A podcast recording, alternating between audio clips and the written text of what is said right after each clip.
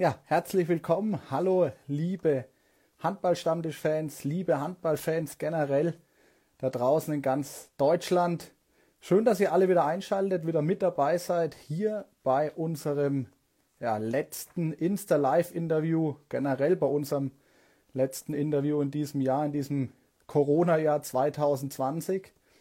Und mich freut es, dass ihr ja alle wieder einschaltet heute.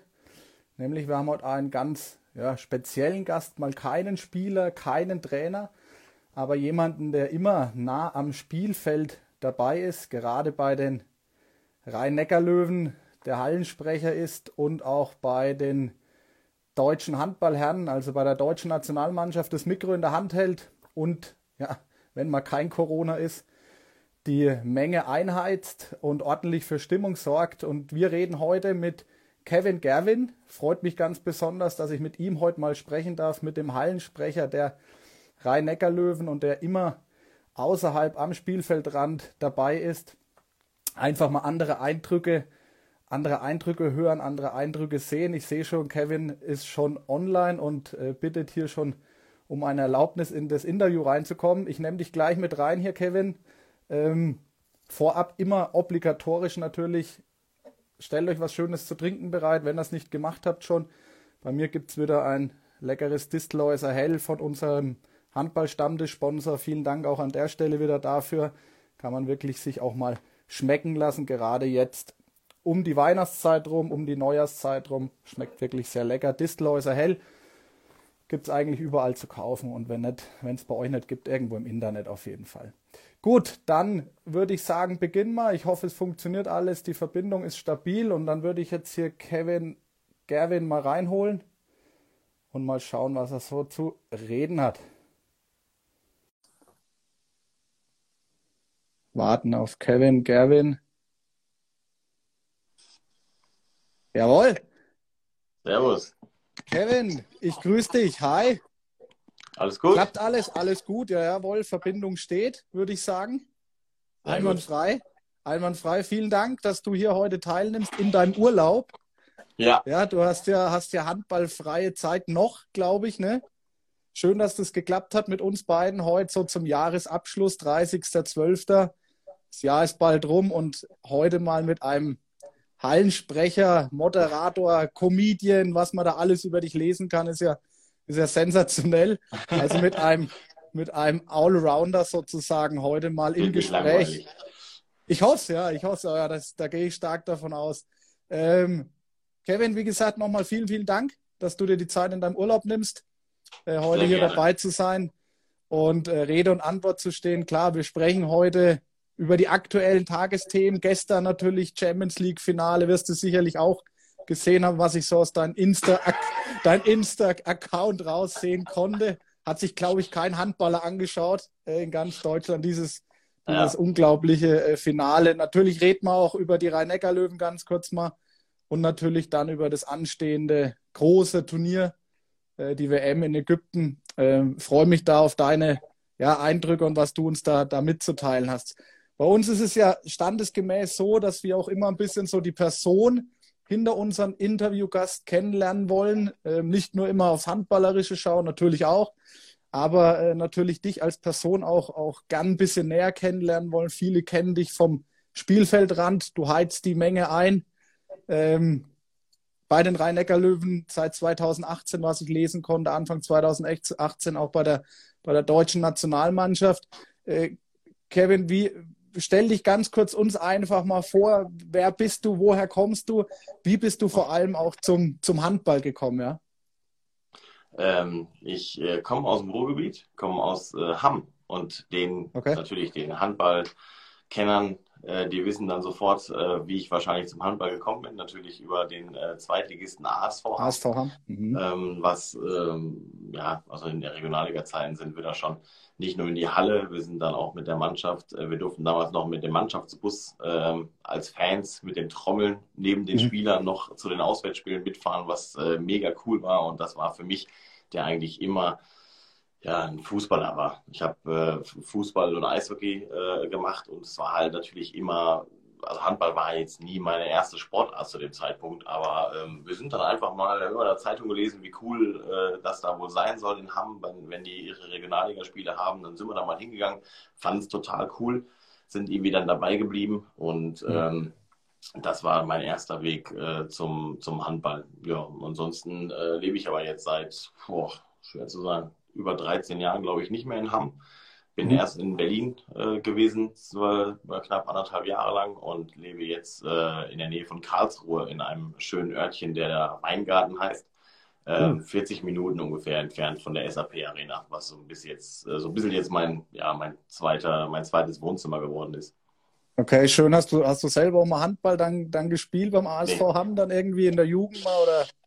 Nee, ich habe tatsächlich noch nie in meinem Leben Handball so richtig in der Hand gehabt. Äh, ehrlicherweise bei meinem unfassbar unförmigen Körper wüsste ich tatsächlich auch nicht, auf welcher Position ich da wohl am besten, äh, am besten äh, aufgehoben wäre. Janik Kohlbach hat ja mal gesagt, von de der Fülle deines Körpers wahrscheinlich am besten Kreisläufer, aber dafür bin ich, glaube ich, zu weicheierig. Also wenn ich mir dann schon so anschaue, was die Kollegen da alles so einstecken müssen, dann lieber nicht. So stelle ich mir sogar echt lieber ins Tor. Könnt, könnten wir uns von unserer Körpermasse her beide jetzt die Hand schütteln, wäre ich wahrscheinlich auch am besten auf, aufgehoben am Kreis, aber gut, äh, belassen wir es mal dabei. Ja. Äh, wie, wie, äh, wie wird man denn dann, dann eigentlich, also du, ich habe ja gelesen, du warst dann Stadionsprecher in der zweiten Liga beim Karlsruher SC, glaube ich, gell? Dann, dann Basketball hast du in Karlsruhe dann den Hallensprecher gemacht. Wie bist ja. du dann zu solchen oder zu dieser Aufgabe gekommen? Dann, also wie kommt man dazu, dann da den Hallensprecher zu machen und, und oder Stadionsprecher?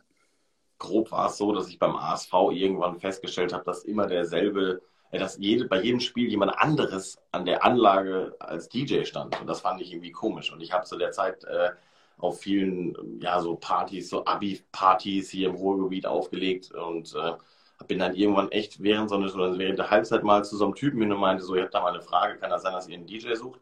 Weil es kann ja nicht sein, dass das immer ein anderer macht. Und dann war es tatsächlich so, dass die gesagt haben, naja, wir würden jetzt nicht Nein sagen, wenn das mal mhm. jemand regelmäßig machen würde. Und ähm, so bin ich quasi da erstmal als DJ äh, reingerutscht und bin dann mit dem ASV auch ja bis zur zweiten Liga dann äh, mitgegangen, so ein bisschen.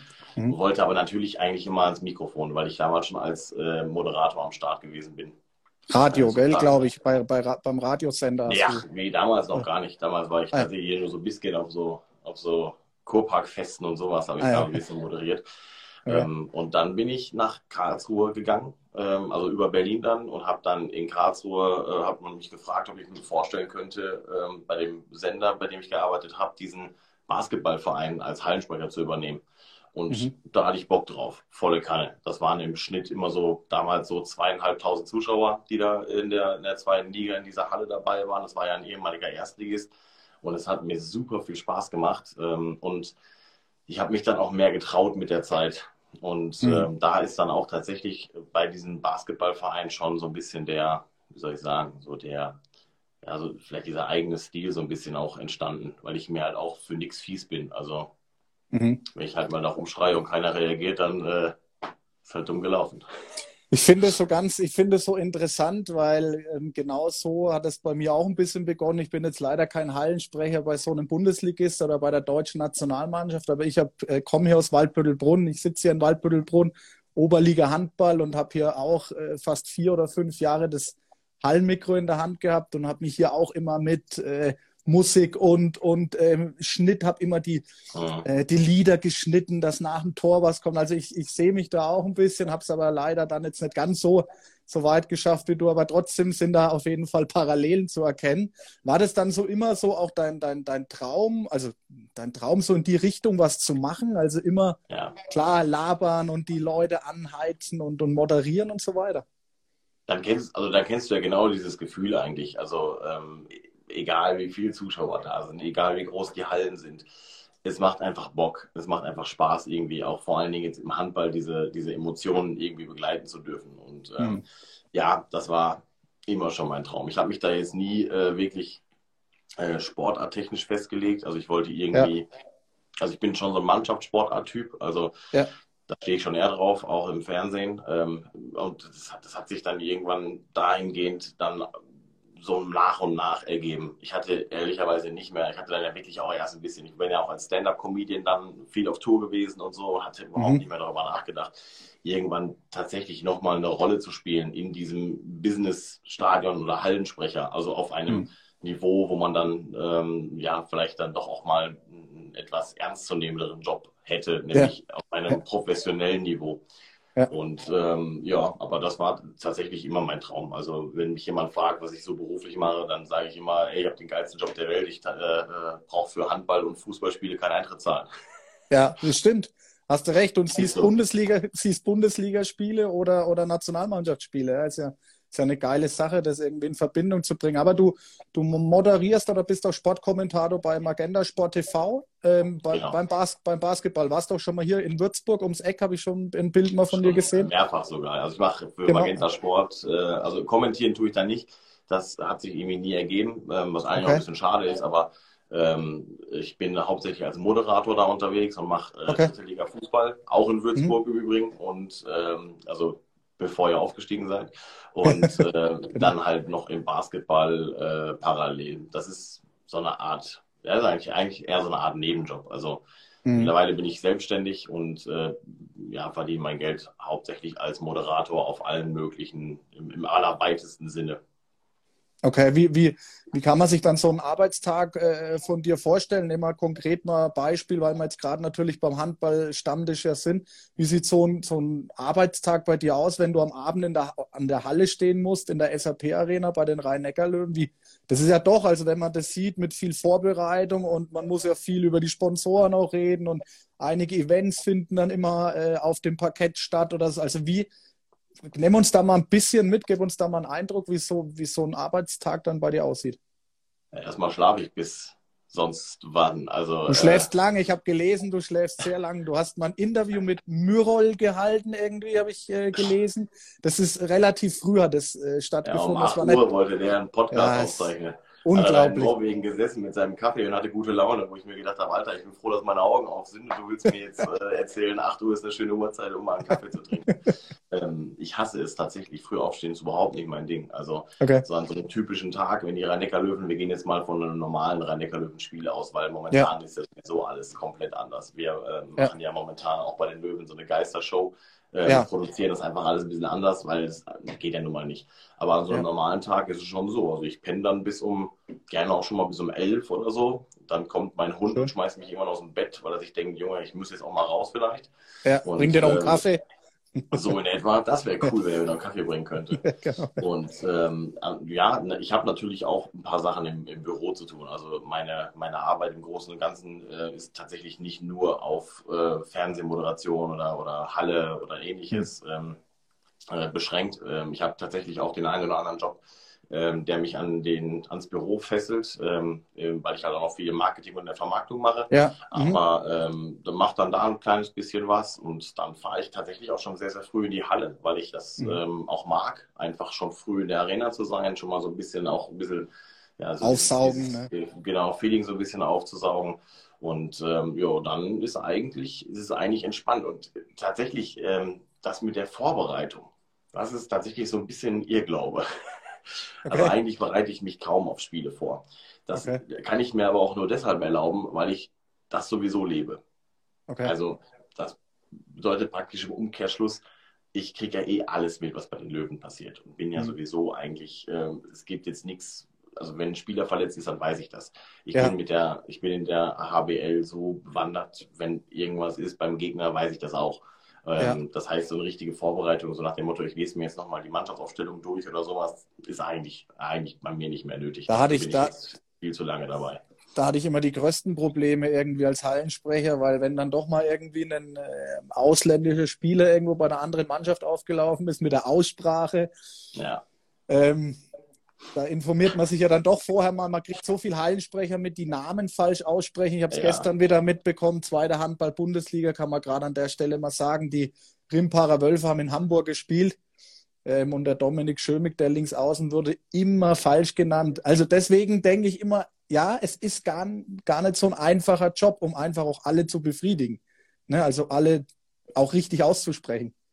Das ist ja, man muss natürlich ein bisschen die Kirche im Dorf lassen, wenn, wenn du in der HBL, wenn dir das in der HBL mal passiert oder ähm, dann ist es natürlich, äh, in, also in der HBL kennst du die meisten Spieler ja eh. Also bist dir da mal einer um die ja. Ecke gekommen, den du so gar nicht kennst, den du noch ja. nie gehört hast. Ähm, klar, da ist jetzt unser Heimspiel gegen Coburg, so Aufsteiger, die bringen schon mal Spieler mit, wo du von nie was gehört hast, ja. äh, wo du noch niemals was von gehört hast. In so einer European League nimmst dir auch keiner übel. Also, wer sich da teilweise hört, wenn ich so ein Euroleague-Spiel in, weiß ich nicht, Ungarn höre und dann fangen die an, ja. versuchen unsere Namen auszusprechen, denke ich mir auch jedes Mal, Herr Gott im Himmel. Ja. Ähm, aber ähm, bei der Handball-WM letztes Jahr, bei der Heim-WM, haben wir es tatsächlich so gemacht, dass wir äh, ähm, so in den Teams zu den äh, Betreuern gegangen sind und haben uns in einer WhatsApp-Datei, in einer mhm. WhatsApp-Sprachnachricht, haben wir uns äh, die Mannschaftsaufstellung vorlesen lassen und haben dann daraufhin mit Großbuchstaben auf jeden Spielberichtsbogen in Lautschrift einfach wie man es ausspricht. Ja. Weil es bei so einer WM, das kannst du nicht machen. Also das ist meine, ja. ähm, muss ich schon ganz ehrlich sagen, das ist meine ganz persönliche, der persönliche Anspruch an mich, dass ich da natürlich auch will, dass das möglichst richtig klingt, weil eine WM ist einfach mal was anderes, als wenn du irgendwie in der European League gegen, Klar. weiß ich nicht, wen ja. spielst. Ich habe mich heute auch vorbereitet. Ich habe auch mal gegoogelt, wo wer. Wir haben ja jetzt vorher gar nicht telefonieren können, groß. Deswegen, ich habe auch nicht, wie spricht man jetzt der Nachnamen aus? Gerwin, Gerwen. Da habe ich auch noch mal einen Podcast, habe ich auch noch mal einen Podcast vorhin irgendwie reinhören müssen, äh, damit ich das richtig mache. Aber ich denke, das gehört ja auch so ein bisschen dann auch dazu, ja. Man will sich ja da auch dann nicht die Blöße irgendwie geben. Ähm, Interessant, wie du kriegst ja relativ viel auch so Background-Geschichten mit, hast du ja gerade eben schon mal gesagt, ja, bei den Rhein-Neckar-Löwen kriegst du ja so alles mit, äh, was sich da tut und was um den Verein so passiert. Gibt's gibt's irgendwie, also gibt's irgendwie sowas ganz in den letzten Jahren, du magst es seit 2013, richtig? Seit 2013 ja, ja, bei den Rhein-Neckar-Löwen? Ja. Ähm, gibt's irgendwas, wo du sagst, äh, das war, das war das so das absolute Highlight, was du bis heute irgendwie mit, mitnehmen konntest? Als ja, Die, die, Meisterschaften natürlich, ne? Also ähm, als ich angetreten bin, war, war, waren die Rhein-Neckar-Löwen halt auch immer noch so ein Verein, so ein bisschen verschrien als die, ja, die Großmäuler, die an die Weltspitze wollen und das niemals schaffen werden. Ähm, also eigentlich die Rolle, die jetzt gerade andere Vereine in der HBL eingenommen haben, netterweise. Mhm. Und mhm. Ähm, es war natürlich unfassbar geil, so nah an diesen beiden Meisterschaften mit dabei zu sein. Und vor allem habe ich mir nach der ersten Meisterschaft gedacht, sowas werden wir nie wieder erleben. Ich habe jede Sekunde genossen und dass wir dann im Jahr danach nochmal Meister geworden sind, war natürlich dann ein Oberkracher. Ähm, was mhm. aber für mich tatsächlich ähm, auch so in der persönlichen Ebene, dass ich halt einfach mittlerweile auch viele von den Jungs auch meine Freunde nennen darf und mit denen auch genau. einfach privat auch einfach mal was zu tun habe. Ja. Man geht mal essen, irgendwie, man, man verbringt äh, auch einfach mal irgendwie einen Abend zusammen, einen Tag zusammen. Das macht natürlich ziemlich Bock. Ähm, aber so, also eigentlich das Schönste war eigentlich die Zeit, ist natürlich jetzt mit Corona auch alles vorbei, aber die letzten drei, vier Jahre, ähm, das ist damals durch Henrik Pekler mal entstanden, da habe ich mich ja mit der Mannschaft so ein bisschen vorher mit warm gemacht. Ähm, das wussten nur die Leute, die wirklich schon früh mit in der Halle waren. Mhm. Ähm, es hat in Frankfurt, wir haben ja eine Zeit lang unsere ähm, Champions League-Spiele in Frankfurt gespielt. Und äh, dann waren die üblichen Verdächtigen, Pekler und Co. waren da am Kicken. Und äh, Peke sagt, hör mal, du denkst doch auch, dass du Fußball spielen kannst. Und ich habe dann gesagt, das habe ich so denke, ich bin voll der gute Fußballer, hallo. Und dann äh, habe ich bei den Jungs ein bisschen mitgekickt und ja. das führte dann irgendwann dazu, dass ich quasi festes Mitglied dieser Fußballtruppe vor dem Spiel der rhein Aufwärmen, ja. Ball genau. aus der Luft und, und so, ähm, ne? Ah, das ist, hat ja. super viel Bock gemacht. Ich war natürlich ja. auch dann immer derjenige, den sie gerupft haben, wo es dann halt, ja. wo sie sich auch schon mal gegen mich verschworen hatten und so. Ja, und das ich. ist auch tatsächlich geblieben. Also wäre wäre Corona jetzt nicht, äh, wo wir natürlich äh, dem Innenraum noch nicht mal allzu nahe kommen dürfen, was ja auch völlig okay ist, ähm, war es tatsächlich so, dass ich jetzt vier Jahre lang bei jedem Heimspiel äh, mit den Jungs vorher Fußball gespielt habe. Und das ist für mich, das war für mich schon irgendwie was. Also das waren auch, da sind auch viele Leute dann immer gekommen, die gesagt haben, so sehen wir das richtig, kickst du da mit? Und ja. ja. das hatte sich so entwickelt gehabt. Da hat aber auch nie ein Trainer was gegen. Also wenn da mal irgendwann einer was gesagt hätte, ich weiß nicht, Martin Schwalb oder was mal, ja. was macht denn der unförmige Typ da? Nimm den mal da raus, der verletzt mir die Spieler, dann hätte ich mir das mit Sicherheit auch äh, natürlich nicht mehr rausgenommen. Du hast jetzt gerade eben gesagt, so freundschaftlich und so, du kannst viele Spieler mittlerweile Freunde nennen. Mit, mit wem hängst du da so am, am meisten ab? Uwe Gensheimer, keine Ahnung. Also wer ist da so dein Best Buddy? Mit wem bist ja, du da ganz dicke? abhängen ist natürlich, äh, abhängen kann man natürlich gerade gar nicht mehr von sprechen. Ja, ähm, gut, es, genau. Es sind natürlich, also äh, es ist, es ist natürlich hauptsächlich die, mit denen man auch so ein bisschen die anderen Leidenschaften teilt. Also mit Yannick Kohlbacher habe ich zum Beispiel ähm, viele Jahre jetzt den Super Bowl zusammen geguckt. Wir haben zusammen mhm. Football geschaut. Wir sind einfach, was das angeht, ähm, relativ dicke geworden mit der Zeit, gute Freunde geworden. Ähm, aber halt auch die, die dann auch danach den Verein verlassen haben. Also mit Hendrik Pekeler habe ich immer noch sehr regen Kontakt. Wir telefonieren oft. Wir äh, haben auch gestern noch vorm Finale Kontakt gehabt, wo ich ihm dann auch noch mal alles Gute äh, gewünscht habe. Ähm, Patrick Wienzek zum Beispiel auch, erwartet man so gar nicht. Aber ähm, durch die Nationalmannschaft hat sich das über die Jahre auch so entwickelt, dass man auch mhm. da mal eine Nachricht schreibt und sagt, ja mal, alles Gute. Und die, die freuen sich dann natürlich auch äh, ähm, darüber, dass man so den Kontakt auch so ein kleines bisschen, so ein bisschen halten kann. Ansonsten ja. ähm, kommuniziere ich sehr, sehr viel mit Andy Schmid, weil Andy Schmid für mich einfach auch der wichtigste äh, Rhein-Neckar-Löwe ist, auf die letzten Jahre ja. gesehen. Was natürlich auch, ähm, auch daher rührt, dass Uwe Gensheimer natürlich auch mal drei Jährchen weg gewesen ist. Das darf man halt ja. auch nicht vergessen. Ja. Und ähm, mit Uwe ist es aber auch so, dass wir auch einfach mal, es kommt dann einfach mal dazu, ja, wir denken aneinander, dann rufen wir uns mal an und dann telefonieren wir halt mal 40 Minuten, wie die Waschweiber. Cool. Das ähm, gehört halt irgendwie dann auch mit dazu. Am Ende sind es auch ganz normale Typen, mit denen man ja. ähm, dann auch immer mal wieder aufeinander trifft. Es ist halt gerade eine ganz, ganz krasse Zeit, wenn ich jetzt an mhm. Düsseldorf denke. Äh, mhm. Länderspiel, ähm, auch so, so Mario Steinhauser oder, oder Pekler, du, du darfst denen nicht Hallo sagen. Ne? Also die stehen da fünf Meter vor dir. Du kannst mal einmal ja. fragen, und geht's gut? Ja, geht gut. Ja. So, und dann ja. ist das Gespräch auch schon wieder vorbei, weil du wirst ja gesteinigt, wenn du den irgendwie an, anpackst oder irgendwo hingehst oder so. Will ja momentan ja auch keiner. Das ist schon gerade für mich persönlich, wo ich auch jemand bin, der dieses Gesellige auch braucht, das ist schon eine schwere Zeit. Und das ist dann auch sehr schade, dass es so ist, wie es jetzt ist. Ich glaube, da geht wieder anders, hoffen wir es. Ja, hoffen wir es. Da geht es, glaube ich, aber vielen von uns so. Ja, also ich glaube, jeden irgendwie, der, der mit einem anderen auf drei Meter oder 1,50 Meter 50 oder zwei Meter Abstand reden muss, ist es im Moment. Und gerade bei den, bei den Handballern, da steht natürlich auch jede Menge auf dem Spiel. Der Job letztendlich, der sportliche Erfolg, ne, muss man ja auch, muss man ja dann auch so sehen und dann auch akzeptieren, ja. letztendlich. Ne. Du sprichst gerade schon mal zwei äh, Personalien an, Patrick Winczek und, und äh, Pegeler, ja, ähm, habe ich ja eingangs schon mal erwähnt. Äh, gestern Abend äh, krasses Spiel, aber auch schon das Spiel, finde ich, gegen Westbrem. Äh, überragend. Ich hatte, ich hatte Schweißhände beim Zuschauen, muss ich ehrlich sagen. Ähm, was sagst du ganz kurz zu dem, zu dem Sieg gestern?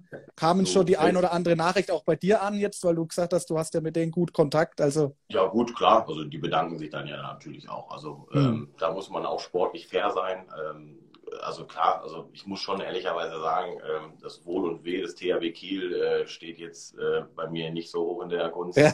Aber äh, natürlich freut man sich mit den alten äh, Wegbegleitern, ähm, mit denen man einfach auch noch irgendwie Kontakt hat. Das waren jetzt beim THW bei mir halt Wienzek, Pekler und auch Niklas Nandin.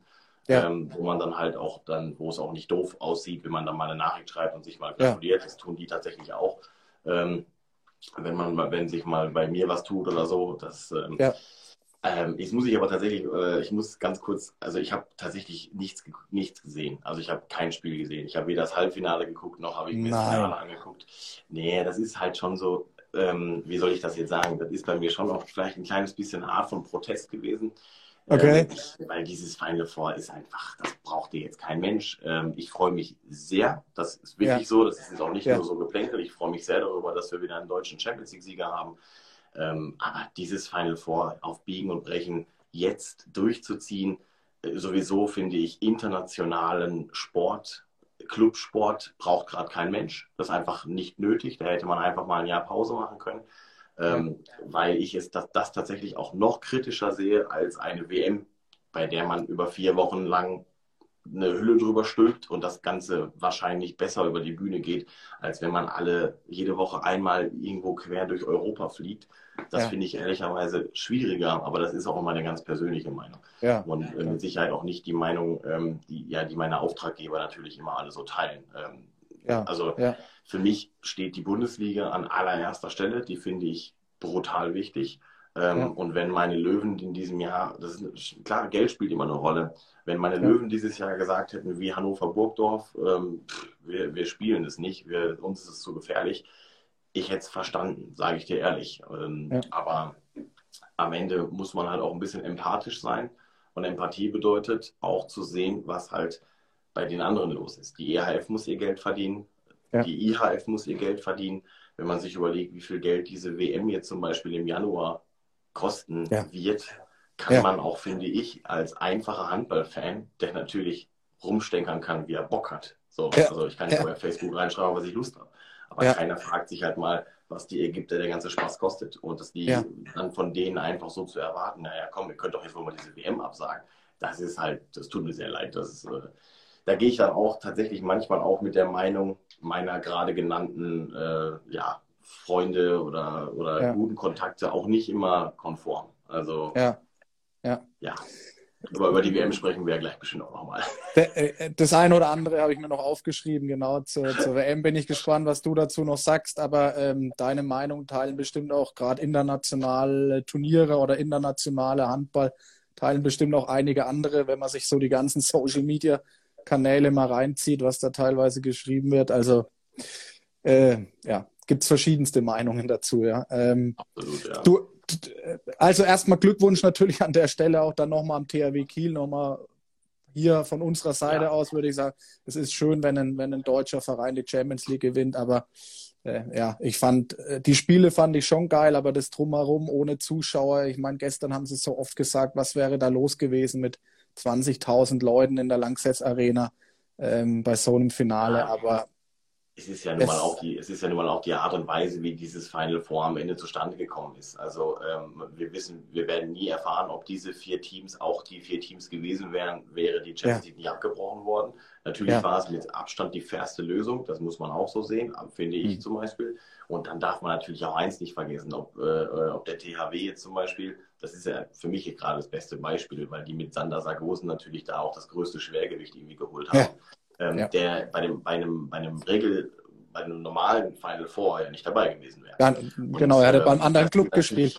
Also im Endeffekt äh, ist, ist, ist, ist, also im Endeffekt haben wir jetzt einen Vorgeschmack bekommen auf das, was der THW Kiel im nächsten Jahr in der Champions League hätte leisten können. Und das ist ja, ja auch in Ordnung. Wir nehmen, also wir als deutsche äh, äh, Handballfans nehmen das ja mit Sicherheit auch gerne mit. Nur leider wird sich, äh, werden sich die Kollegen von der EF trotzdem nicht dazu entschließen, uns als stärkster Liga der Welt äh, den dritten Champions League Platz zum Beispiel zurückzugeben. Ja. Was ich dann auch für nahezu ja, skandalös halte. Also definitiv. Mal sehen. Definitiv.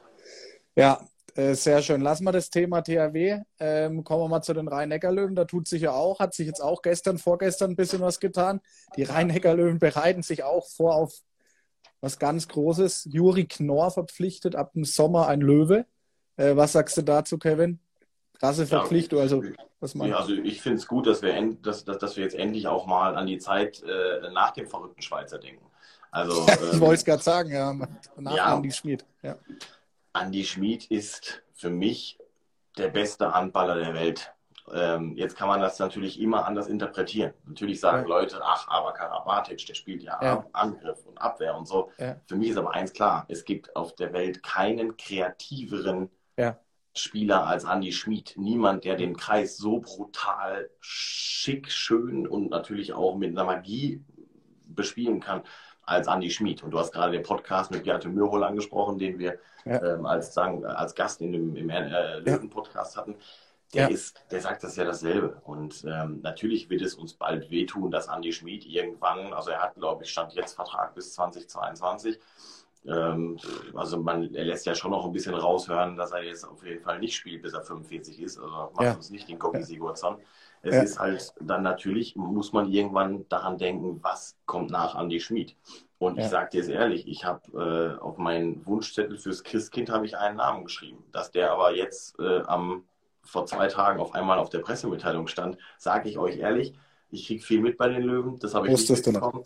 Nee, habe ich nicht, nicht gewusst. Lustigerweise ja. war es noch so, dass wir so ein Videomeeting hatten äh, innerhalb des DHB äh, und dann auf einmal jemand sagte, ach lustig, übrigens Juri Knorr geht vom, vom GWD Minden weg und ich dann gegrinst hatte, weil ich hatte die Pressemitteilung der Löwen da schon, schon liegen. Ja, ja. Und äh, die aber noch nicht wussten, wo er hingeht und äh, man mir das tatsächlich erstmal nicht geglaubt hat. Weil ich auch glaube, und das hat mich deshalb auch überrascht, dass die Löwen sich Juri Knorr gesichert haben, weil er, glaube ich, auch noch ganz andere Angebote auf dem Tisch hat, ja. äh, liegen gehabt hat. Ich halte es aber trotzdem für die eigentlich beste Entscheidung für ihn, weil bei keinem Spitzenclub in Deutschland ist diese Position in den nächsten zwei, drei Jahren so vakant wie bei den rhein löwen ja. Und ich glaube, es gibt nicht viele bessere Lehrmeister für ihn, als Andi Schmid einer sein wird. Auf jeden Fall ein guter Meister, um ihn daran zu führen. Definitiv mit Andi Schmid. Absolut. Absolut. Ähm, also, also da bin ich auch bin ich auch gespannt und das soll ja auch eine äh, Juri Knorr eine richtige Größe auch im, im deutschen Nationalmannschaftsteam werden. Also muss man schon sagen, starke Verpflichtung, ähm, was, man, was man da geholt hat zu den Löwen. Also interessant auf jeden Fall. Es, ja. Ich glaube, dass viele schon uns auch so ein bisschen als ja die Altmeister, da waren sie mal zweimal Meister und ähm, ja, jetzt reihen die sich wieder hinten ein. Ähm, ja, ich bin, ich bin ehrlicherweise also mir imponiert es sehr, was äh, Olli Rogisch und Jenny Kettemann da jetzt zusammengestellt haben, was ja. für eine Mannschaft. Also auch Lukas Nilsson oder mhm. äh, auch Mike Patreil.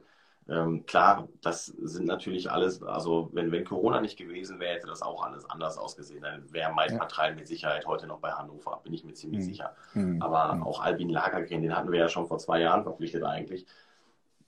Brutale Spieler. Und deshalb ja. glaube ich, wenn diese Mannschaft sich einspielen kann, unter Martin Schwalb, dass mit den Löwen zumindest zu rechnen ist. Also ich glaube nicht, dass viele ja. Wege am THW Kiel vorbeiführen, aber vielleicht haben die auch mal einen schlechten Tag. Ja, ist immer, ist immer schwierig, ist irgendwie wie beim FC Bayern München in der Fußball-Bundesliga. Ja, irgendwie äh, kann man da einen richtig guten oder einen großen Vergleich ziehen. Aber ähm, ich, ich sehe ja so, auch gerade die aktuelle Saison ist natürlich schwierig, die irgendwie jetzt äh, schon zu werden oder ein zu einkategorisieren, ja aufgrund der ganzen Corona-Geschichten und die einen haben mehr Spiele, die anderen weniger. Ähm, aber eigentlich ist der, sind die Löwen ja ganz gut auf Kurs aktuell. Platz zwei, haben aber auch schon 15 Spiele, glaube ich, äh, was ich so gesehen habe. Aber es sieht ja, sieht ja eigentlich ganz gut aus. Und auch unter Schwalbe ähm, ist da, glaube ich, auch nochmal ein bisschen was auch passiert, ne? in die positive positive Richtung. Kannst du uns da auch vielleicht aus deiner Sicht mal zwei, drei Sachen sagen, was du findest, was, was Martin Schwalb einfach äh, neu mit reingebracht hat, auch einen gewissen Push? Also so die Gesamtsituation einfach von den Löwen gerade aktuell mal beschreibst? Also ich kann jedem, der mal sehen möchte, wie Martin Schwalb arbeitet, ähm, muss er, also sollte dringend mal diese Löwen-Doku schauen, die mhm. veröffentlicht wurde, ähm, mhm. die natürlich bei uns total viel Story hat, weil wir ja. einfach den Trainer rausgeschmissen haben. Aber die ersten Ansprachen von Martin Schwalb an die Mannschaft sind einfach einzigartig. Und dieser Mann ist einfach einzigartig. Ähm, als natürlich auch jemand, der die Löwen dann auswärts bei Sky gucken muss, ähm, ist natürlich äh, ist, ist, Martin Schwalb der, der beste Experte mit Kretsche zusammen ja. bei Sky. Ja. Absolut, es gibt keinen Weg dran vorbei. Und ähm, Martin Schwalb ist jemand, bei dem du jetzt auch merkst, der hat sich so ein bisschen für die Löwen oder für ein Team wie die Löwen aufgespart. Der hat ja jahrelang alle Angebote abgelehnt, weil einfach genau. nie der Moment da war, wo er gesagt hat, ja, da habe ich jetzt Bock drauf. Und ja. die Löwen waren jetzt so ein Projekt. Und ähm, Martin ist für mich einfach ein mega Phänomen. Und was er wieder reingebracht hat in die Mannschaft, ähm, ist Emotionalität. Also wir kamen von einem Nikola Jakobsen, der vielleicht ja. ein bisschen viel Emotionalität hatte, ja. hin zu einem Christian Andresson, äh, mit Sicherheit ein Handballfachmann, jemand, der ja. Ahnung hat, der aber einfach niemand ist, der, der die Mannschaft äh, auch mal äh, auf Deutsch, ich sag's auf Deutsch, der der Mannschaft mal ja. Arsch treten konnte. Arschtritt. mal gesagt mhm. hat, Freunde, was macht ihr für eine Scheiße hier? Kann ja wohl nicht mal ja. ernst sein. Und ja, jetzt richtig. sind wir wieder bei Schwalbe und Schwalbe ist so jemand. Schwalbe ist, kommt in die Kabine rein und sagt, was macht ihr hier? Seid ihr doof? Ja. Und das ist halt ja. eine Art und Weise, die wichtig ist. Und damit ja. können dann halt auch, am Ende sind es auch Weltklasse-Spieler, ähm, die wir da haben. Mit Gensheimer, Appelgren, Schmied, was weiß ich noch alles. Äh, äh, das, das sind auch Leute, die halt auch nicht, die brauchen auch mal diesen emotionalen Arschtritt. Und den brauchen sie momentan noch viel mehr, weil sie halt diesen, das Emotionale von der Tribüne nicht haben. Das wird den meisten Spielern ja auch brutal fehlen. Und Definitiv. Schwalbe ist halt auch jemand, der jetzt bei den Löwen auch in Spielen auch mal, ja, die zweite Garde ist jetzt schon übertrieben oder untertrieben eigentlich. Ich meine, wenn man dann Leute von der Bank bringen kann, wie Roma Lagarde oder Kirkelücke, das ist ja nun mal auch ein Luxusproblem. Ähm, das, das, er, er macht es aber endlich mal. Er lässt diese mhm. Leute tatsächlich in der Masse auch spielen. Es gibt immer Ausnahmen, ja. die bestätigen auch immer ja. die Regel. Aber ähm, wenn ich jetzt zum Beispiel sehe gegen Coburg oder gegen so viele Gegner, wenn Schwalbe sagt, ja, Andi, alles klar, war schön, hast du gut gemacht heute, jetzt setze dich die letzten 20 Minuten mal hin. Ich meine, klar, ja. du musst das Gesicht von Andi Schmid mal sehen. Also ja. ist, äh, lustig findet er das nicht. Nicht aber schön. Trotzdem, ja. Aber trotzdem muss das halt sein. Das ist wichtig, ja. weil ansonsten, wie soll, wie soll denn Roman Agat auf der Mittelposition da irgendwie mal funktionieren? Und diesen Fehler haben wir jahrelang bei den Löwen gemacht. Wir haben uns mhm. zu sehr auf Andi Schmid verlassen. Ich glaube, das ist auch kein, das ist ein offenes Geheimnis. Wir konnten es aber halt auch. Wenn ich mir angucke, was wir mittlerweile alles im Trophäenschrank stehen haben, dann haben wir uns, dann war das ja in Ordnung, dass wir uns auf Andi Schmid verlassen haben. Aber der Mann wird halt auch nicht jünger. Ja. Also man muss schon sagen, du bist doch schon äh, auch kritisch. Das gefällt mir so. Also du, du guckst auch schon kritisch auf die Löwen und sprichst da offen an. Ähm, hört man auch nicht immer von so einem Halmsprecher oder von so einem, der, der ganz nah dran ist. Äh, Finde ich aber ja, sehr was, sympathisch. Was würde es mir bringen, das jetzt schön zu reden? Am Ende, ja. ähm, also am Ende muss man ja eins immer klar sagen, also die Wahrheit liegt auf der Platte. So. Ja. Und da sind wir die letzten zwei Jahre ist, kann uns diese Wahrheit nicht gefallen. Also die ja. äh, Ansprüche in Mannheim, das ist natürlich ja. manchmal hart. Die sind gestiegen. Wenn, du kannst ja. nicht zweimal deutscher Meister werden und dann äh, in die Arena kommen und sagen, ja, Freunde, ne? Und jetzt spielen wir ein bisschen European League und ihr seid ja jetzt mal zufrieden mit. Das ist normal, das ist überall so. Guckt es dir im Fußball an, bei, bei äh, Lüdenscheid Ost. Diese, bei denen ist das auch so. Wenn die, äh, die wollen auch jedes Jahr Meister werden. Und natürlich, auch wenn wir nicht jedes Jahr rausgehen und sagen, wir wollen deutscher Meister werden, was wir, was wir gar nicht machen können, weil dafür muss ja. also der Weg über die Meisterschaft führt über den THW Kiel und auch über den, auf eine gewisse Art und Weise über die SG Flensburg Handewitt. Mhm. Mit denen müssen wir uns eigentlich, eigentlich müssen wir versuchen, langfristig mit Flensburg auf Augenhöhe als jeweils ja. Nummer 1 Jäger äh, äh, THW Kiel da zu sein. Das ist das, ja. das kann nur unser Anspruch sein. Und ich sage es euch aber auch ehrlich, also wenn es mir am Ende wenn es am Ende so nicht ist, dann genieße ich halt die anderen Vorzüge, die die Rhein-Neckar-Löwen haben und ähm, freue mich einfach mit den Fans darüber, dass wir da einfach eine unfassbar sympathische Truppe haben. Aber ja. ähm, es war jetzt eine Zeit lang schwierig für die Löwen, mhm. weil mhm. einfach ein Umbruch da ist. Ähm, mhm. Aber jedem, und da werde ich auch nicht müde bei jedem, der mir in der Arena erzählen wollte, äh, Kevin, was spielen die da für einen Scheiß? Dann habe ich denen jedes Mal versucht zu erklären, dass sie in Kiel vier Jahre lang auf auch nur einen Titel gewartet haben. Und die Ansprüche ja. in Kiel sind nochmal ganz andere. Und die ja. haben es, und das muss ich wirklich den Hut vorziehen, der THW Kiel hat diese Phase des Umbruchs, in der sie Vierter, Fünfter, das ist ja, das ist ja in Kiel eine Majestätsbeleidigung. Also das ist ja, ja für die, also äh, da, da, schmeißen die sich ja vor ihre Kreuzfahrtschiffe, wenn das, wenn das so weitergegangen wäre. Ja. Und äh, die haben das mit so einer Geduld durchgezogen und sind jetzt wieder da, wo sie vorher waren. Und genau. an, am Ende muss es tatsächlich auch so sein, dass es bei den Löwen irgendwann so ist, dass sich das jetzt peu à peu wieder steigert und wir dann irgendwann eine junge Truppe, die auch Hunger darauf hat, äh, Erfolg zu haben. Gerne auch noch mit den Alten, die bei uns ja hoch verdient sind. Also ja. Andi Schmid ist für uns, das ist eine, das ist eine Legende. Also. Für mich bricht die Welt zusammen an dem Tag, an dem Andi Schmid sein letztes Spiel für die rhein löwen macht. Also da kann, kann, ich wahrscheinlich vor lauter Heulen kein Wort durchs Mikrofon erzählen. Wollte ich gerade jetzt mal, weil du es gerade sagst, wollte ich gerade fragen, bist du so, so einer? Ich meine, wenn man dann als Hallensprecher ja auch nicht nur immer Fans anfeuern und pushen und so weiter, sondern man muss ja auch dann oftmals solche Spieler verabschieden, was du ja auch schon gemacht hast. Äh, wie, wie, wie reißt du dich da zusammen? Haust du dir davor einen Schnaps rein oder, oder einen Distelhäuser Pilz wie ich hier? Oder? Wäre eine also, Lösung, aber äh, ist halt meist keine Lösung. Schwierig. Ähm, ja, also speziell der Abschied von Uwe Gensheimer, gut, das ist jetzt egal, der ist wieder da. Aber ja. ähm, der war natürlich, war natürlich schon hart. Also Uwe Gensheimer, ähm, äh, Beate Mürhol, da, das war halt einfach krass zu sehen, wie emotional auch alle anderen sind. Das nimmt dich ja. dann ja schon mit. Und dann gibt es halt nochmal die, die dir persönlich wehtun. Ja. Ähm, und das, also der schlimmste Abschied meiner ja. Karriere war Mario Steinhauser und Hendrik Pekeler, weil das einfach, das war, das hat so wehgetan. Steini, Steini ist nicht mit nichts zu vergleichen. Also der Abgang von mhm. Steini nach Flensburg, das war für mich, da habe auch ich tatsächlich sehr, sehr kämpfen müssen. Oh, ähm, ja. Aber gut, mit einer Meisterschaft im Rücken äh, hatte sich das dann auch irgendwie erledigt. Also das, dann hat man natürlich auch ein kleines bisschen, wie soll ich sagen, also dann, dann lässt man sich ja auch nicht die Laune so ein bisschen vermiesen und sagt halt so, ja, ah, ja. Steini, ne? Guck mal, jetzt bist du ja. noch das letzte Mal Meister geworden, jetzt gehst du nach Flensburg, konnte ja keiner ahnen, dass der nochmal zweimal Meister wird. aber ähm, ja, das ist hart, aber das ist, so ist der Job. So ist der Job. Und der Job ist gerade auch, äh, Kevin, äh, Hallensprecher zu machen ohne Zuschauer. Ich habe das äh, auch jetzt wieder bei dem Champions League Finale oder generell bei dem Final Four Turnier erlebt, habe aber auch nochmal mir das Spiel gegen Coburg angeschaut von den Löwen. Wie, also erstmal frage ich mich, so warum wird es überhaupt gemacht, um das, also der einzigste klare Ding, was ich mir denke, ist, dass das über die Fernseher natürlich dementsprechend rüberkommt. Aber, oder hat es noch einen anderen Grund? Also wie schwierig Warum ist ein eigentlich... Heimsprecher vor Ort ist quasi? Ja, du? und du, du schreist ja da auch rein und du, du, du motivierst ja. Ich weiß auch selber als eigener Handballspieler, wie, wie pushend das sein kann natürlich, wenn da jemand an der Seitenlinie steht und da dein Tor, dein Namen schreit nach einem erfolgreichen Tor oder nach einer Parade vom Tormann.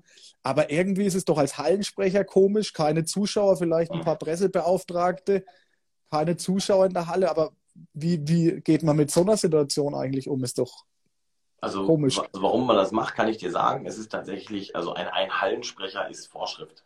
Das ist so, ah, ja, weil auch wenn nur ja, ist erstmal Liga-Vorschrift, ist aber auch Sicherheitsvorschrift ah, ja, okay. von der Arena, weil es sind trotzdem Menschen auf einer mhm. Veranstaltung mhm. in einer Arena. Ähm, da, auch wenn da nur 30, 40, ja gut, ja, mit Mannschaften und so, lass da mal ja, klar. 60, 60 ja. Leute drin sein, aber trotzdem, wenn jetzt mal irgendwo brennt, muss trotzdem einer sein, wo sie rauslaufen müssen. Also ja, das richtig, ist mal der, ja. mal der, Hauptgrund dafür, dass jemand da sein muss. Es ist auch Liga-Vorschrift. Es muss okay. einen Sprecher geben, der äh, Strafzeiten und sowas alles durchsagt. Also das mal zum, zum, zum Need, sag ich mal. Ah, es muss jemand da sein.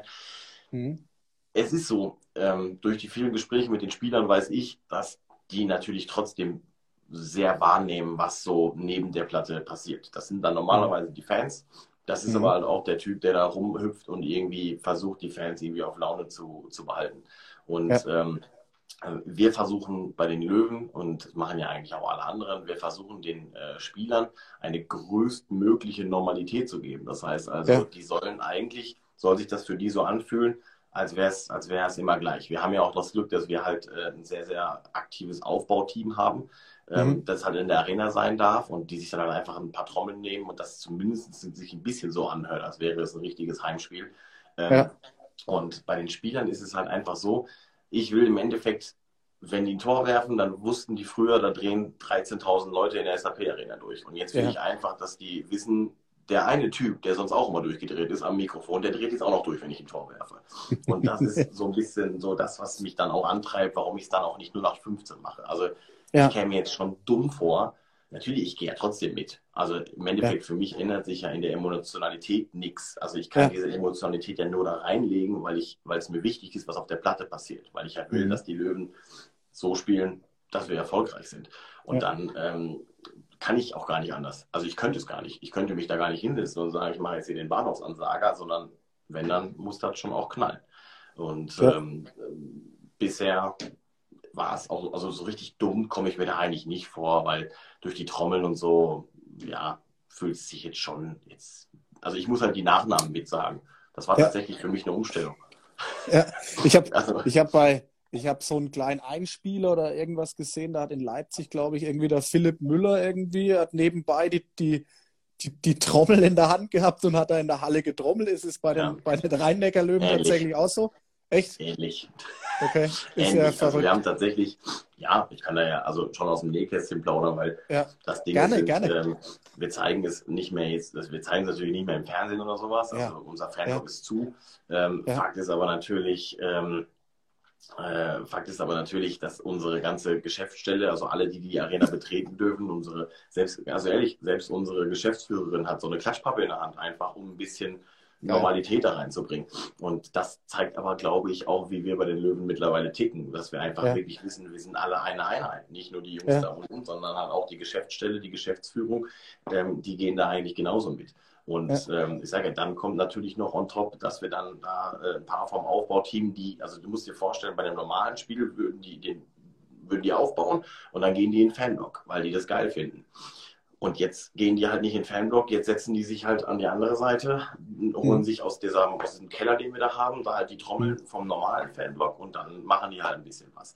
Ähm, also wir haben auch Ordner, die das machen. Also auch Ordner, die sagen, die wir mal so eine Klatschpacke. Also das ist bei den Löwen was ganz Besonderes. Deswegen ist dieser Club was ganz Besonderes. Das ist einfach Würde, so. Würdest du sagen, die Frage habe ich mir nicht aufgeschrieben, aber würdest du sagen, dass da Corona auch irgendwie was Positives mit so einem Verein macht, dass da einfach dieser Zusammenhalt, dieses Zusammenschweißen noch mehr entsteht oder war das bei den Löwen oder ist nee, das eh schon immer so? Das war immer schon so. Also das okay. war wirklich immer schon so. Also wenn ich, äh, ich werde da ein bisschen sentimental, wenn ich über meine spezielle ähm, Beziehung zu den rhein löwen ähm, spreche, ja. weil es war am Ende so, dass ich, äh, also die Löwen haben mich ja quasi abgeworben. Also tatsächlich war es irgendwann mal so, dass ich bei so einem Basketball-Zweitligaspiel, äh, mhm.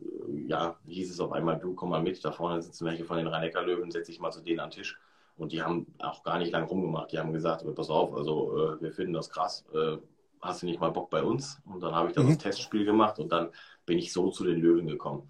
Und ich habe sofort gespürt, dass bei den Löwen, dass man weiß, wie Wertschätzung funktioniert. Das ist mhm. heutzutage kein einfaches oder, oder kein ja. Thema mehr, das leider selbstverständlich ist. Bei ja. den Löwen ist es aber wirklich, wirklich brutal, was die unter Wertschätzung verstehen.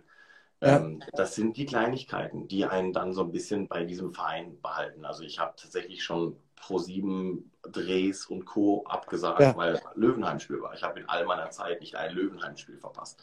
Und bei den Löwen war dieser Zusammenhalt immer, immer schon da. Egal ob Spieler, Geschäftsstelle, das war immer schon eine große Einheit. Und ähm, ja. das, ist, das ist das, was die Löwen einfach ausmacht. Also ich werde zum Beispiel nie vergessen, dass ähm, zu Beginn der Corona-Krise, es war dann klar, ähm, wir hatten ein Heimspiel gegen Erlangen noch geplant ähm, und mhm.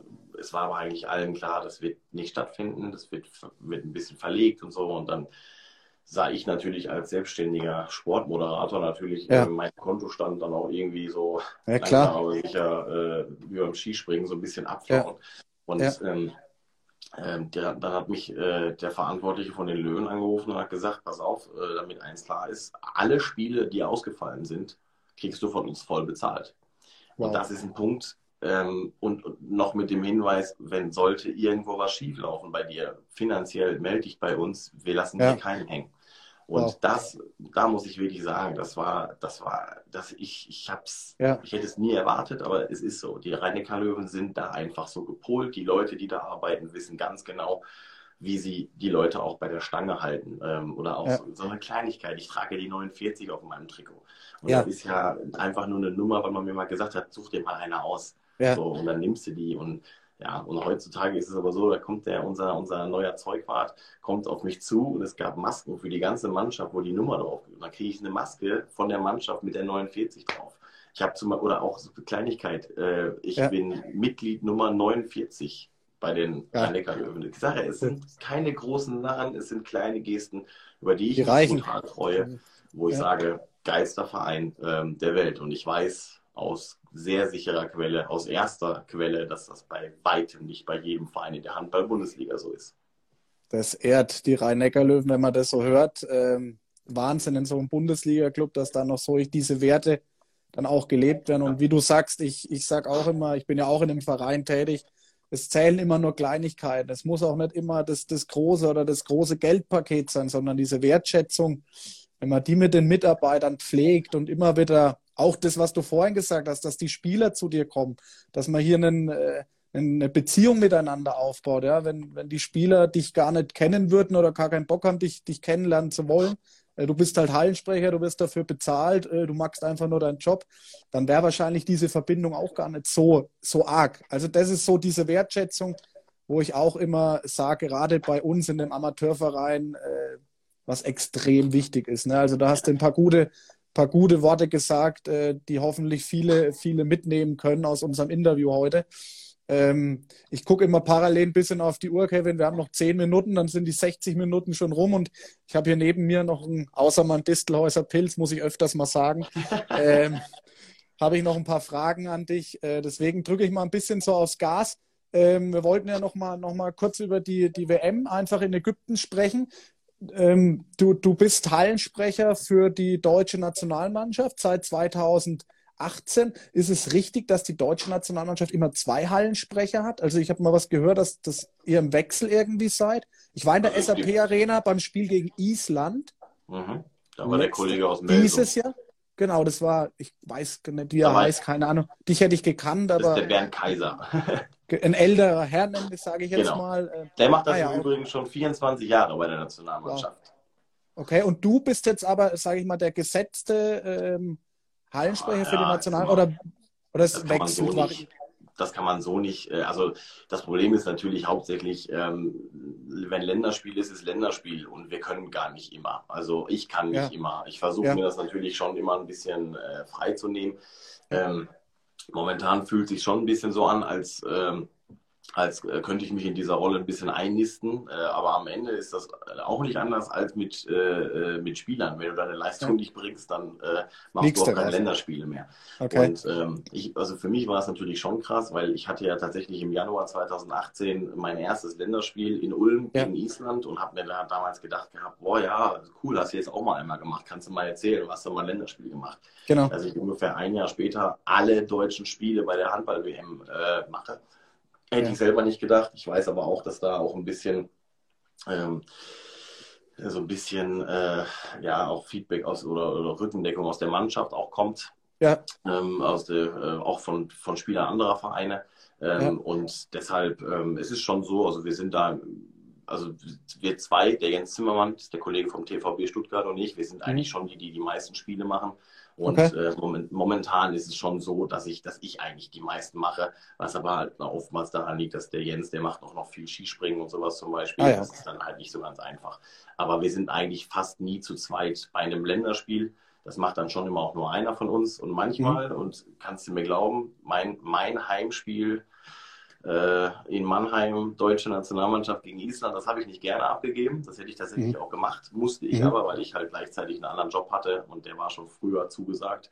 Ähm, mhm. Da ging es tatsächlich nicht, tat aber sehr weh, kann ich dir sagen. Das glaube ich dir, das glaube ich dir. Wie, wie, ähm, was, bist du irgendwie eingespannt jetzt während der WM für die Nationalmannschaft, ja. irgendwas zu machen? Äh, Podcast, Radio oder irgendwas? Wie, wie sieht das bei dir aus? Wir werden, ähm, wir haben ja, ähm, das, da freue ich mich auch, dass wir da, dass wir das, dass das vielleicht kurz loswerden kann. Wir haben ja, ja ähm, vor ein paar Wochen in Düsseldorf im ISS-Dom äh, eine neue Talkshow äh, ja, gestartet, DHB Da war ich Studio, da war ich Studiogast. Ja. Du hast mein, du hast mein, äh, meine Story hochgehalten. Ja, du hast meine, meine Story hochgehalten mit meinem Bachelor, meinem Bachelor und eurem Spot, Spotlight, glaube ich, gell? Genau, Wie heißt, DHB genau. Spotlight, äh, neues Format, ähm, soll so ein bisschen ja einfach locker, eine lockere Talkrunde ja. sein, nicht nur, wo nicht nur gequatscht wird, wo wir natürlich auch Insights zeigen aus der Nationalmannschaft, die man sonst ja. nicht kriegen könnte. Wir werden da, wir hatten da ja auch exklusives Material aus dem Hotel. Wir haben eine Schalte ins Teamhotel gemacht, hatten wunderbare Gäste. Kretsche war dabei, ja. ähm, Sören Christoffersen war dabei, der Hexer, äh, Marc der Schober, der Hexer Thiel. Da haben wir sogar noch einen alten Song rausgeholt. Geil, ähm, und diese Show wird quasi weiter bestehen. Also wir werden cool. ähm, am 9. Januar eine große Show machen ähm, aus Köln, aus der Längstes Arena.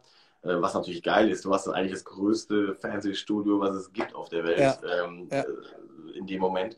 Deswegen, wir werden äh, quasi eine Art WM-Kickoff DHB Spotlight aus der Längstes Arena machen, weil uns die Einschaltquote von der ersten Sendung auch gezeigt hat, dass sich das, ja. dass das gewollt wird. Es ist eine Nische Super. im Handball, die nicht besetzt ist. Es gibt seitdem Kretsche leider diesen Sky Talk nicht mehr hat. Ähm, weil was wahrscheinlich an Sky liegt und an diesem Druck, Quote machen ja. zu müssen, ja. ähm, sind wir da ganz glücklich, dass wir da was machen äh, konnten. Ähm, und wir werden auch während der WM ähm, ein paar Sendungen live aus einem Studio in Heidelberg äh, senden, in der wir dann einfach über die Performance der Nationalmannschaft reden, auch mit ja, mit großen Gästen. Also da haben wir alles, was irgendwie mal ein Länderspieltrikot getragen hat und irgendwie was zu sagen hat, werden wir da äh, mit einbauen in diese Sendung. Wir werden auch Schalten ins Teamhotel nach Ägypten machen und werden da, glaube ich, für die Fans ein sehr, sehr cooles Format äh, zusammenbasteln, was dann live bei YouTube und bei Facebook auf den Kanälen des DHB laufen wird. Ja, kann ich nur, kann ich nur bestätigen, war eine super erste Sendung. Es hat echt mega Spaß gemacht. Äh, vor allem diese äh, Kommunikation zwischen dem Hexer und Kretsche, das war einfach köstlich, muss ich sagen. Äh, und auch ein Lob an dich natürlich gut moderiert, muss man auch immer sagen. Man kann sich ja da viel auch abschauen, äh, so vom Handballstammtisch auch für mich. Deswegen gucke ich mir das unheimlich gern an. Also auch ein Aufruf an alle jetzt. Danke für deine Verkündung, äh, was da geplant ist. Was traust du der Nationalmannschaft zu? Wir hatten vorhin, es sind einige Abgänge. Du hast vorhin deine zwei Kollegen, äh, Winczek und Pegeler, sind beide nicht dabei. Wenn ich die gestern wieder in dem Zentrum bei dem Champions League-Finale gesehen habe, das tut der deutschen Nationalmannschaft unheimlich weh. Glaube ich. Hat, hat, äh, äh, wer den Post von Kretscher auf Twitter gelesen hat, der weiß äh, eigentlich, was Sache ist. Ja, das ist ein krasses Abwehrbollwerk. Ähm, ja, das ist schwierig. Sage ja, ich bin nicht immer unbedingt äh, einer Meinung äh, mit, mit den Leuten, mit denen ich mich gerne umgebe. Ähm, ich ja. habe natürlich Verständnis dafür, wenn die sagen, uns ist da irgendwie nicht wohl bei es ist halt, es ist halt super schade. Also ich glaube, dass wir ähm, mit dem Trainer, also der Trainer ist in dem Moment für mich der Schlüssel. Alfred Gislason ja. wird jemand sein, der unsere Nationalmannschaft wieder dahin bringt, ähm, ja, wo sie, wo sie äh, hin sollen. Ja, hier schreibt ja. jetzt noch jemand, Kohli ist ebenfalls nicht dabei. Allerdings es geht ja, ja darum, um die Leute, die ja freiwillig absagen. Also Kohli hat eine Schulterverletzung, ne? Wenn ich, ähm, ja genau, also nee, Ellenbogen. Ja. Ellenbogen. Oder Ellenbogen, genau. Es Sorry. ist halt genau das ist eigentlich das richtige Stichwort. Wenn ich einen Yannick Kohlbacher sehe, der eigentlich am Boden zerstört ist, dass er diese WM nicht spielen kann. Und dann sehe ich aber, wie Leute, die fit sind, äh, die dann halt sagen, ja, pff, dann spielen wir das halt nicht, das Turnier. Hm. Dann ist es für mich ein bisschen befremdlich. Äh, wie gesagt, ich muss das nochmal ganz klar als meine Meinung kennzeichnen. Ja. Ich ja. finde es schade. Ähm, ich würde es niemals machen. Ich würde, ich würde, wenn ich Handballer wäre, jedes Länderspiel, was ich machen kann, äh, würde ich tun, würde ich, würde ich machen, würde ich spielen, weil es mir einfach ja. wichtig ist, weil es mir eine Ehre ist. Und ja, man sieht ja, dass andere Nationen diese Flut an Absagen so nicht hinnehmen müssen. Mhm. Und deswegen, ja. ja. wir sind ganz klar, also wir sind ganz, ganz klar aus dem Favoritentopf auch nur für. Halbfinale rausgefallen in meinen Augen, sind wir, sind wir ganz klar ausgefallen. Ich ja. möchte wirklich die Leute nicht schmälern, die es jetzt übernehmen werden. Ja. Also auch ähm, äh, Golla oder so, das sind alles gute ja. Leute für den Innenblock. Ähm, ich weiß jetzt auch noch nicht so ganz genau, wie sie sich das da jetzt vorstellen. Aber ähm, es ist natürlich, es ist natürlich für Deutschland eine Katastrophe. Also also ich will jetzt auch gar nicht sagen, wir haben diese, diese, diese Sendungen, die wir da machen, haben wir erstmal nur bis zur Hauptrunde geplant, aber wir haben diese Sendung erstmal nur bis zur Hauptrunde geplant. Ja. Es ist halt einfach, es, ist, es, ist, es wird eine Wundertüte. Allerdings muss man auch dazu sagen, 2016 haben wir jetzt auch nicht die Riesenhoffnung in diese Mannschaft gesteckt. Wir haben. Leute nachnominiert, die zu dem Zeitpunkt äh, keiner auf dem Schirm hatte und die sofort funktioniert haben und wir haben am. Ende die Medaille geholt. Ähm, oder wir haben am Ende den Titel geholt. Ähm. Ist bei einer Weltmeisterschaft natürlich nochmal ein anderes Thema. Ähm, am Ende müssen wir einfach nur gucken, wie es aussieht, wie, wie, wie, es, wie es wird. wird. Wird auf jeden Fall, sage ich, echt eine Wundertüte. Das kann in alle Richtungen ausschlagen. Vielleicht kann es auch eine Riesenchance sein äh, für die Spieler, die jetzt nachnominiert wurden. Aber natürlich, wenn man sieht, die ganzen, die, die nicht dabei sind, mit Weinhold, mit Pekeler, mit Winczek, mit Kohli jetzt äh, von den Löwen, ist natürlich schon, da bricht schon viel auch weg. Ne? Und du hast es vorhin angesprochen, mit dem THW Kiel. Ich, wir haben noch drei Minuten, ey, wir müssen echt aufs Gas drehen. Geht, dann, ähm, geht dann der Stream weg, oder? Ja, ja, ich krieg hier dann angezeigt, nur noch 60 Sekunden und dann, Kevin, muss ich dich einfach abwürgen. Ähm, aber das macht so Spaß mit dir. Ich könnte jetzt wahrscheinlich noch eine Stunde dranhängen. Aber du hast vorhin ja nochmal gesagt, THW Kiel. Ja, Moment, kann man den da nicht einfach nochmal starten? Nee, ich muss den dann hier hochladen und dann nochmal neu rein okay. und dann hör Dann stell auf. schnell die Frage. Genau, genau. Aber THW Kiel hat auch vier Jahre gebraucht, um eine Form wieder zu finden. Ne? Und die Nationalmannschaft jetzt in ein paar Wochen, äh, zwei, drei, drei, ja. Schwierig. Naja, lass uns ganz kurz, also mir macht es mega Spaß mit dir, das müssen wir auf jeden Fall wiederholen, ähm, Kevin. Ähm, lass gerne. uns das gerne wieder wiederholen und machen. Ich habe jetzt hier noch ein, zwei Fragen, die nehme ich jetzt hier gerne mal noch mit rein ähm, an dich. Äh, ob du dir jetzt auch die Haare lang wachsen lässt, weil das ja jetzt irgendwie in bei den Rhein-Neckar-Löwen ist? Nein. Genau, antworte kurz und knapp, genau. Je nachdem, ähm, wie lange der, Lockdown jetzt ist, ne? Also. Äh, so friseurmäßig, genau. Ja. Äh, was sind deine Lieblingstiere außer Hunde? Du hast einen Hund, hast du vorhin gesagt, aber gibt es noch Lieblingstiere? Schildkröten. Ich mag Schildkröten. Schildkröten. Und Löwen. Und Löwen, genau. ähm, was, ja genau, was magst du an Silvester morgen? Äh, Raclette mit meiner engsten Familie, mit meinem Bruder, mit meiner Schwester und mit meinem Hund. Raclette wie jeder. Alle Raclettes sind ausverkauft, überall, habe ich heute ja. gehört. Äh, ja gut, wie sehr vermisst du die Fans in der SAP Arena? Braucht man, glaube ich, gar nicht drüber reden. Äh, dann hast du eine eigene Fanseite mit Kevin49 Fan, der ist anscheinend, äh, hast du da einen Riesenfan, wie du die Fanseite findest, ob du da stolz, glücklich damit bist, dass du das oder ich glaube, auch sowas wäre jeder stolz. Klar, viele Grüße an der Stelle auch. Schön. Äh, wo hast du früher Handball gespielt? Hat man schon beantwortet. Wie ist man als Hallensprecher auf dich aufmerksam geworden? Hast du auch beantwortet. Äh, was war dein emotionalstes Spiel der Löwen, was, was du äh, je gesehen hast? Ganz kurz. Deutscher Meister gegen den THW, vorzeitiger deutscher Meister gegen den THW Kiel. Auch beantwortet. Das waren die Fragen. Ich hätte vielleicht noch die eine oder andere, aber ich sehe jetzt, wie gesagt, jetzt gleich wird hier. Ah, der, wir machen das, das gerne nochmal. Es ist ja, ist ja nicht so, als hätten wir gerade was anderes zu tun. Da schickst du mir nochmal einen Termin und dann machen wir das nochmal. Gerne. Machen wir auf jeden Fall. Ähm, ja, sorry, dass ich das jetzt so, so schnell jetzt dann auch beenden muss, aber dir nochmal vielen, vielen Dank, Kevin, für ähm, das Interview. Mir hat es mega Spaß gemacht, mit dir zu reden äh, über den Handball. Ich wünsche dir alles, alles Gute. Ähm, komm gut rein ins neue Jahr viel Spaß bei eurem Vorhaben mit dem DHB zur WM. Und ähm, ja, vielen Dank, dass du dabei warst und ich hoffe, wir sehen uns in irgendeiner Art und Weise so nochmal oder in der SAP-Arena. Würde mich natürlich noch mehr freuen, sich auch mal persönlich ja. handschütteln zu können. Vielen Dank. Hoffen wir mal. Vielen, vielen Dank und natürlich auch Gerne. allen euch da draußen guten Rutsch. Bis bald. Genau, und das sage ich jetzt auch noch ganz kurz da bleiben. Also auch an alle Handball-Stammtisch-Fans, vielen, vielen Dank für das vergangene Jahr, für den Support, für die netten Kommentare ja, die netten Anrufe, die netten WhatsApps, den, den ständigen Support, das ist, äh, das motiviert mich und uns äh, weiterzumachen und auch im neuen Jahr wieder Vollgas zu geben mit so guten Interviewgästen wie mit dir, Kevin. Und ähm, ja, euch allen einen guten Rutsch, kommt gut rüber, bleibt gesund und ja, bis bald hier beim Handballstammtisch oder im Januar dann zur WM beim DHB. Kevin macht's gut, alle da draußen, gute Zeit euch und Prost. Kevin, ciao, vielen Dank. Prost, macht's gut. Ciao. ciao, ciao, ciao.